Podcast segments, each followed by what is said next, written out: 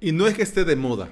Bueno, quizás puede ser que ahora tenemos como que más conciencia de ellos porque ya sabemos llamarles por un nombre, pero los membership sites forman parte vital hoy de nuestro día a día, ya sea para consumir contenido multimedia o para formarnos online o para recibir producto de vez en cuando, están ahí, ahí. Y en este episodio quiero hablarte de algunas cosas que yo tuve que considerar antes de crear el mío.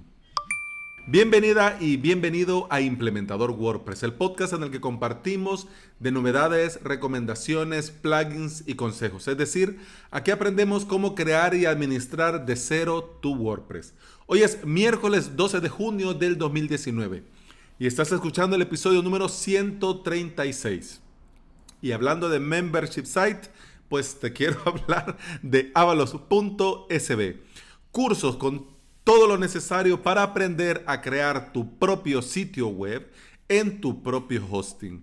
Esta semana estamos terminando el curso de WordPress Toolkit de Plex Onyx y hoy la octava clase. Octava clase en la que hablamos de las asociaciones de las instancias. Te lo resumo rápido.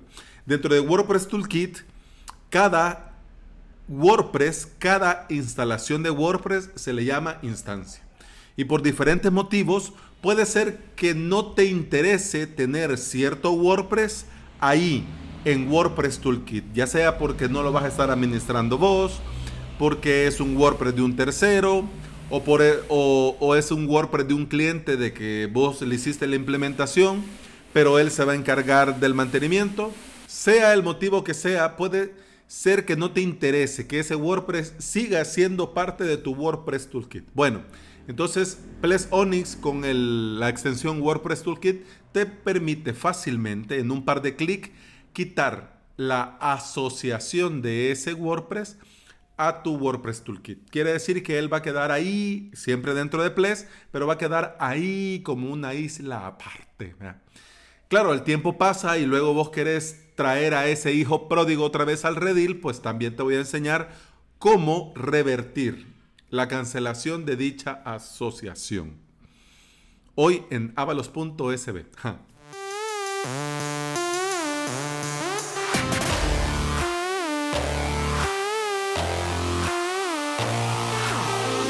Servicios, empresas y webs para crear sitios webs, sitios de membresía, páginas corporativas, etcétera, etcétera, etcétera. Digámoslo con cariño. Hay a punta pala. Yo desde un principio tuve claro que el mejor camino es, al día de hoy, WordPress. Además de que te deja comenzar con poco, y poco te digo muy poco. O sea, puedes comenzar con poco. Y conforme tu proyecto lo vaya necesitando, crecer sin morir en el intento.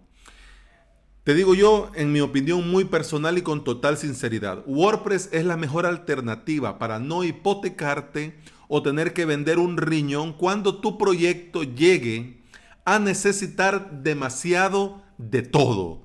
Quiere decir demasiada RAM, demasiado espacio en disco, demasiado ancho de banda, demasiada velocidad de carga, etcétera, etcétera, etcétera. Etcétera, etcétera, etcétera. Incluso hasta el propio, WordPress.com, a mí en honor a la verdad me parece mala idea para comenzar. Así que si vos estás en ese punto de partida, no lo dudes. Entra a wordpress.org, descargate la última versión de WordPress, es un punto zip, lo subís a tu hosting, lo instalás y contento. Claro, ya ahora en los tiempos que corre ya esto suena hasta, hasta antiguo. Ahora simplemente en cualquier empresa de hosting que se aprecie, con un clic ya lo tenés hecho. Incluso, eh, por ejemplo, si estás probando Plesonics, con un clic. Pero igual, lo importante con esto es que para mí WordPress es el caballo ganador. Pero si ahora vamos a hablar de implementar un membership site, otro tema polémico, muy polémico, es el plugin. Más bien dicho, los plugins para membership site.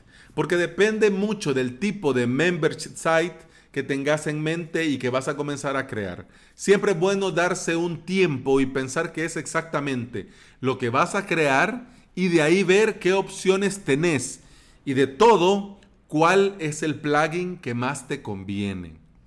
No es lo mismo, por ejemplo, un membership site puro y duro como el mío, que se restringe parte del contenido. En este caso, en mi caso muy particular, es, la clase, es el video de la clase, lo que se restringe solo a los que no son suscriptores y se cobra una recurrencia mensual a los usuarios para tener acceso al contenido restringido. Antes de comenzar tenés que preguntarte muchas cosas. Además del contenido restringido, tenés que preguntarte, por ejemplo, si vas a vender algo, algo más, si tus usuarios se van a descargar algo extra, por ejemplo, o si vas a vender productos en tu web, además del membership site, etcétera, etcétera, etcétera. Porque son muchos factores los que tenés que tomar en cuenta en este punto para no liarla en un futuro. Y cualquiera puede pensar, bueno, pongo este y más adelante lo cambio. Pero dependiendo del crecimiento de tu membership site, del número de suscriptores, de la pasarela de pago, eso de cambiar de un plugin a otro va a ser una cruzada titánica en busca del santo grial. Ya te estoy diciendo, te lo anticipo. Fácil no va a ser. No, no, no. Y en la mayoría de casos no puedes automatizar casi nada y te toca hacer manualmente las cosas. Ah, pero eso no es problema. Sí, no es problema ahora. ahora que vas comenzando. Pero ponete a pensar en 100 suscriptores, 200 suscriptores, 400 suscriptores. Claro, no lo vas a hacer vos. Ya si estás facturando 500 suscriptores, puedes contratar a alguien. Pero igual, va a ser caro.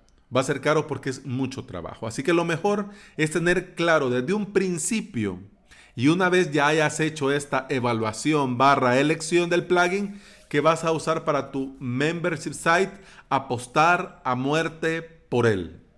A muerte. Eso sí, ya te lo digo yo, el plugin perfecto, el elegido, el Master of the Beast, el Only One, no existe. No existe. Y el que te diga que ese es el mejor y que por eso ese tenés que usar en tu membership, miente como un bellaco el muy condenado, porque no existe. Porque unos, es cierto que hay muchos plugins que restringen y que te permiten cobrar, es cierto. Pero hay muchas cosas que tenés que considerar. Y eso va a depender mucho de lo que vayas a hacer. De lo que vayas a hacer. Y de lo que no vas a hacer.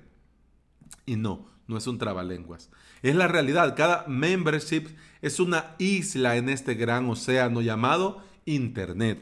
Y tu web tendrá sus propias necesidades, sus propios objetivos y su propia audiencia. Por lo que elegir ese plugin será lo que más tiempo debe llevarte ahora que estás comenzando porque es vital. Vital, importantísimo. Por ejemplo, te digo así breve y conciso. Por ejemplo, avalos.sb. Yo uso Restring Content Pro. Restring Content Pro. Me pareció a mí la manera ah, más potente porque es un plugin eh, muy usado dentro de los membership que yo consumo y que yo escucho en la comunidad, por ejemplo, de WordPress España. Y además también yo no tengo intención de hacer nada más que no sea el membership. Es cierto que tengo mi podcast, pero no voy a cobrar por él. Es cierto que en un futuro puedo eh, dar mis servicios de consultoría o de sesiones por Skype, sí, pero no voy a cobrar dentro de mi web. Pues el que le interese, pues hace su reservación, le mando yo un enlace de pago, que pague y ya luego pues ya queda activada la, por ejemplo, la consulta, la consultoría o la sesión por Skype. Pero ese soy yo, yo lo tengo clarísimo y lo tuve claro desde un principio. Cuando comencé con el tema de la implementación de mi membership site, dependía mucho de la pasarela de pago, porque yo quería usar Restring Content Pro, pero la pasarela de pago que iba a usar en ese momento, que era pagadito.com, solo trabajaban con eh, Paid Membership Pro que no es que te diga que es malo o que este es mejor o que aquel es mejor. Simplemente a mí, por mis necesidades particulares y por lo que yo necesitaba, me resultaba más sencillo, y no digo fácil, digo sencillo de poner en mi web ese que el otro. Porque, por ejemplo, yo no tenía intenciones de hacer, no tengo intenciones de hacer niveles de suscripciones. No lo tengo. Y para mí, Pay Membership Pro, aunque también lo puedes hacer en Resting Content Pro, pero Pay Membership Pro, yo sentía que me insistía mucho en eso el nivel de suscripción, el nivel de suscripción, incluso hasta con el checkout, aunque tuvieras un solo nivel de suscripción, el nivel de selecciona tu nivel de suscripción. Entonces era como que, ah, bueno, va. En fin, ¿qué pasó? Ya no, ya no, bueno, en otro episodio te lo conté, ya no usé eh, pagadito.com por el tema de la implementación, que ellos todavía les falta. Y además también porque me obligaban a usar la versión 1.9 de Pay Membership Pro. Si ya actualizaba, no me funcionaba la pasarela de pago que ellos me daban por medio de un plugin. Entonces, decime vos. ¿Cómo te voy a estar yo hablando de que tenés que actualizar, hacer backups, de que WordPress es seguro si está actualizado y si está actualizado WordPress es seguro y voy a tener yo en mi WordPress un plugin desactualizado a propósito y no solo un plugin cualquiera, sino que el plugin de mi pasarela de pago, el plugin de mi membership. No, es que era, es que era una locura. Pero bueno, yo dije, tal vez ellos, bueno, pero no, pasó demasiado tiempo y nunca dieron muestras de que, de que iban a actualizar y hasta la fecha pues no van a actualizar. Así que, ¿para qué voy a seguir perdiendo el tiempo? Además, por otras cuestiones, decidí no usarlos. Bueno, eh, de momento busqué por otro lado, ya, bueno, dije, ya no voy a usar esto, vuelvo a Resting Content Pro. Vi las pasarelas de pago, pues de momento estoy usando PayPal porque eh, me registré en Tu Checkout y que también funciona en Resting Content Pro, pero el proceso de validación se estaba demorando mucho. Entonces, yo ya había retrasado dos veces, cosa que no te recomiendo. Ya había retrasado dos veces el lanzamiento de mi membership y no quería una semana más o 15 días más, porque no sabía exactamente cuánto tiempo se iban a tardar eh, los de Tu Checkout en habilitarme. Entonces, bueno, me fui por Resting Content Pro. ¿Ya? Va. También, si tenés, y por eso te digo que depende mucho de lo, de lo que vas a hacer, porque por ejemplo también consideré la opción de WooCommerce. De WooCommerce. Hey, pero WooCommerce es para una tienda online. Sí y no.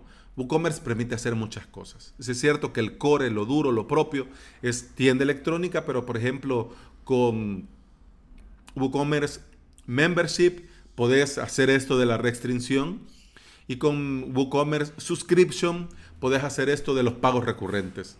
Entonces, ahí por ejemplo, si tu idea es hacer todo en uno, por ejemplo, como te estoy comentando, que querés también hacer el membership, pero también vas a vender algunos artículos por el motivo que sea, y que también querés este, que te contraten para consultorías, por ejemplo, con la extensión de WooCommerce Booking.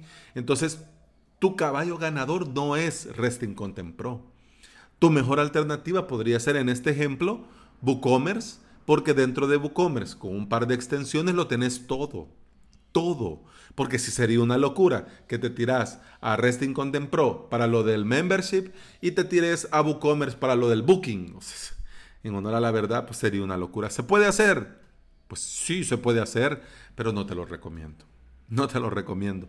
Porque entre más plugins vitales juegan, eh, es, es mayor el riesgo. Es mayor el riesgo por las actualizaciones de uno o del otro. Pero igual, yo te lo digo como ejemplo para que me entendas esto que te estoy diciendo, de que depende mucho de lo que querés hacer y depende mucho de lo que no querés hacer, para saber cuál te viene mejor. Así que yo lo que te invito es que te documentes, te informes y, y tengas claro, eso sí, clarísimo, qué es lo que querés y lo que no querés para tu membership. Y bueno, y como ya voy de salida, te quiero recomendar, porque sí, en honor a la verdad, son cracks, a Rosa y Jordi de Bicicleta Studio, quienes son especialistas en membership site y comparten muchísimo valor en sus redes sociales, en Instagram, en YouTube, en Twitter, en Facebook y, como no, en su blog. Que yo en honor a la verdad estoy todos los días en el blog leyendo y releyendo. Tanto así que te voy a recomendar cinco posts. ¿Qué plugin para Membership Site elegir para construir tu web? Segundo, plugins para crear un membership de formación. Tercero, ¿qué debes tener en cuenta para elegir tu plugin de membresía? Cuarto, guía de creación y gestión de memberships con WordPress. Y quinto, los tres errores WordPress más habituales en tu membership site. La creme de la creme. son top. O sea, son especialistas, ya con eso te dicen. Te dicen mucho, son especialistas en membership site. Si no los conocías, hombre, ya te estás tardando, salí corriendo, bicicleta.studio. Y de todos modos, en el post, en las notas de este episodio, te dejo todo, el enlace a su web y los enlaces a estos posts que son totalmente recomendables. Y bueno, yo pensé en un principio cuando estaba redactando este post y estaba preparando este episodio, yo pensé que con un episodio iba a ser suficiente, pero bueno, no, porque quiero hablarte de más cosas. Así que hoy, con el permiso de la audiencia, abro una mini saga de tres episodios sobre cómo he montado mi membership. Mañana te quiero comentar cuáles plugins tengo instalados y para qué los uso. Y el viernes algunas ah, recomendaciones sobre personalizaciones que me han ahorrado depender de muchos plugins. Así que con el permiso de la audiencia, nos saltamos las news y el viernes pues seguimos hablando de membership. ¿Por qué? Porque ya estoy llegando yo en el mío a ese punto en el que ya lo tengo casi todo funcionando como quiero y pues quiero compartírtelo cómo ha sido este proceso, qué es lo que me ha servido y cuáles son las herramientas que uso para, para que te sirvan como idea a la hora que a vos te toque hacer esto también. Y bueno, y si no tenés idea de hacer un membership, bueno, por lo menos te estás enterando. Pero bueno, muchas gracias por estar ahí, muchas gracias por escuchar. Eso ha sido todo por este episodio. Nos escuchamos mañana en el segundo día de esta mini saga. saga que me acabo de inventar. Hasta mañana. Salud.